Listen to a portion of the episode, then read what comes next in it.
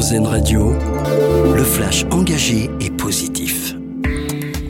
Bonjour, bonjour à tous. Emmanuel Macron à la rencontre des représentants des cultes à l'Elysée. Aujourd'hui, réception au lendemain des manifestations contre l'antisémitisme un peu partout en France. Elles ont réuni plus de 182 000 personnes dans le pays. C'est la plus grosse mobilisation depuis plus de 30 ans. Parmi les personnalités politiques présentes dans le cortège parisien, Elisabeth Borne ainsi que les deux anciens présidents Nicolas Sarkozy et François Hollande. Une nouveauté maintenant pour ceux qui possèdent une nouvelle carte d'identité, celle au format de carte bancaire et eh bien à partir d'aujourd'hui, plus besoin d'avoir cette carte sur vous.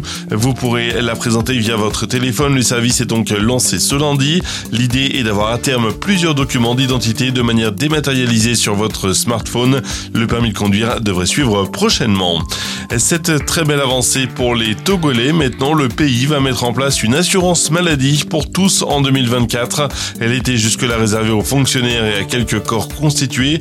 Il s'agit d'une grande réforme sociale promise par le président lors de la dernière élection. Après 141 ans, le chantier progresse à Barcelone. La Sagrada Familia franchit une nouvelle étape. Quatre nouvelles tours sont terminées. Le chantier a été lancé par son créateur Anthony Gaudi en 1882. Il avait de cette œuvre toute sa vie et les travaux sont poursuivis selon sa volonté.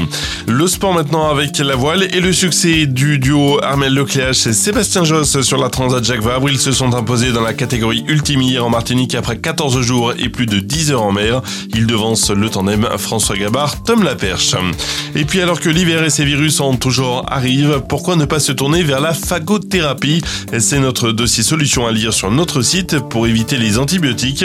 Pour ça, la phagothérapie est un dispositif qui utilise les virus tueurs de bactéries pour les combattre.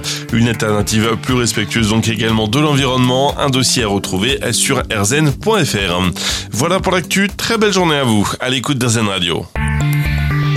Vous venez d'écouter le flash engagé et positif d'Airzen Radio, l'autre point de vue de l'actualité.